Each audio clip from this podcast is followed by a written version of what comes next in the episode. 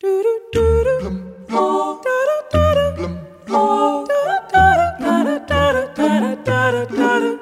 This is Radio Salt Lake City, Utah, USA. The next song is for the speed freaks out at the Bonneville Salt Flats. This week, the world's fastest machinery gets it together on the salt to attempt to better the land speed record.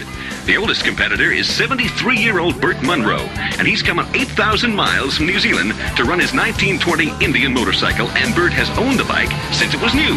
Burt, we hope you join the 200 mile an hour club this year and better your existing world record. And if you're on the road heading for Bonnie, this next song's for you.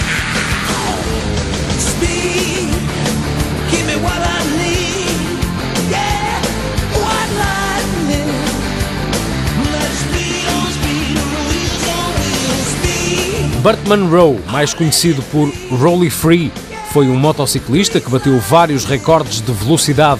Em 1948, deitado numa Vincent, em Bonneville, nos Estados Unidos, atingiu 248 km/h, usando apenas uma tanque.